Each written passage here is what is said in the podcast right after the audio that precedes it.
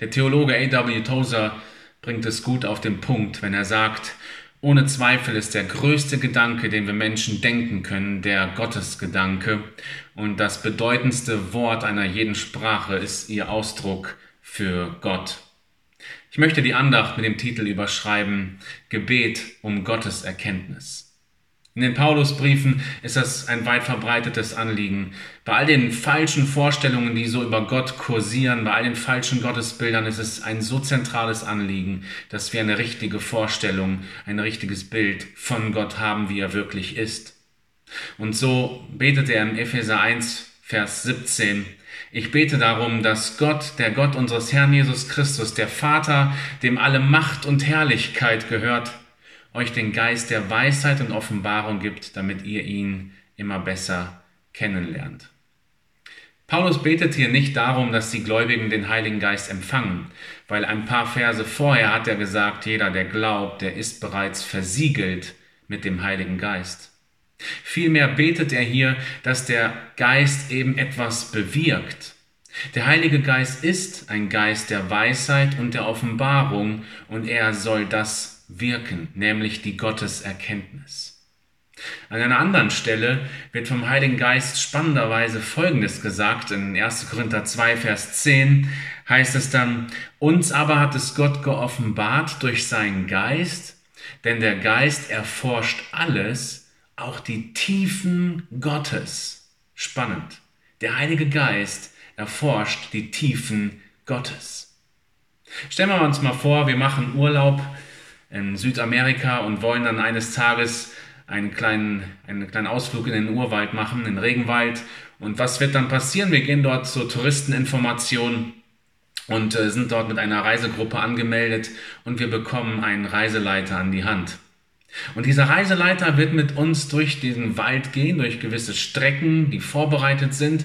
Und er wird uns immer wieder anhalten und uns zeigen, schaut mal da, das ist das und das Tier, das ernährt sich da und davon, das tritt so und so häufig hier auf und so weiter. Schaut mal da, das ist die und die Frucht, die kann man nicht essen, die kann man essen wiederum und so weiter. Er wird uns sozusagen in die Tiefen des Regenwaldes führen, Dinge zeigen, die wir niemals so gesehen hätten, wenn wir da einfach nur durchmarschiert wären. Er kennt eben diesen Wald durch und durch die Tiefen des Waldes und zeigt sie uns. Wie oft saßen wir schon vor der Bibel, vor Gottes Wort und sahen den Wald vor lauter Bäumen nicht. Und dann ist es doch immer wieder der Fall gewesen, dass der Heilige Geist uns aufmerksam gemacht hat. Guck mal hier, guck mal da, so ist Gott. Guck mal diese Wahrheit. Guck mal, da ist noch eine Parallelstelle. Das drückt das nochmal aus. Genau das ist der Punkt eben. Dass der Heilige Geist uns auf Dinge Gottes aufmerksam macht. Er macht uns Jesus Christus groß vor Augen, dass wir ihn immer mehr erkennen. Er ist dieser Reiseführer, der uns in die Tiefen Gottes einführt, dass wir Gott mehr und mehr erkennen. Und bei dieser Erkenntnis, bei dieser Gotteserkenntnis geht es nicht um bloßes Kopfwissen. Es geht um Beziehungswissen, um eine enge, um ein enges, intimes Erkennen, eine vertraute Bindung zu Gott. Je mehr wir ihn kennenlernen, desto näher kommen wir ihn. Je mehr wir in dieser Erkenntnis wachsen, desto mehr werden wir Christus anbeten, desto tiefer wird unsere Anbetung sein. Ja, und wir werden auch demütiger, weil wir erkennen, wie wenig, wie klein wir sind im Vergleich zu ihm. Und deswegen dürfen wir hier mit Paulus zusammen beten, dass wir Gott mehr und mehr erkennen. Wie gesagt, es ist eine andere Ebene als bloßes Kopfwissen.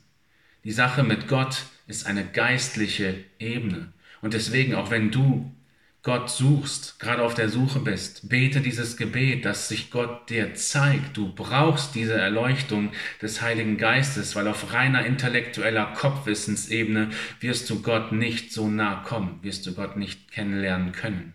Es ist eben eine Sache, die der Heilige Geist bewirken muss, Gott mehr und mehr zu erkennen. Und wenn du Gott schon kennst, wenn du schon mit ihm deinen Weg gehst, möchte ich dir auch dieses Anliegen heute an die Hand geben. Bete darum, dass der Heilige Geist das weiter in deinem Herzen wirkt, eben diese Gotteserkenntnis, ihn mehr und mehr zu erkennen, wie er ist dass Jesus größer wird in deinen Herzen, du eine noch engere Bindung zu ihm hast, ihn noch mehr anbetest. Und dann nimm auch Gelegenheiten wahr, wo es Möglichkeiten gibt, eben Gott mehr kennenzulernen, dann sich auch danach auszustrecken, diese Gelegenheiten in der Gemeinde, in dem Wort, in der Zeit mit ihm und was auch sonst auch auf dich zukommt, die der Herr dir zeigt, eben ihn mehr und mehr zu erkennen, wie er ist. Das wünsche ich dir. Einen gesegneten Tag in diesem Sinne.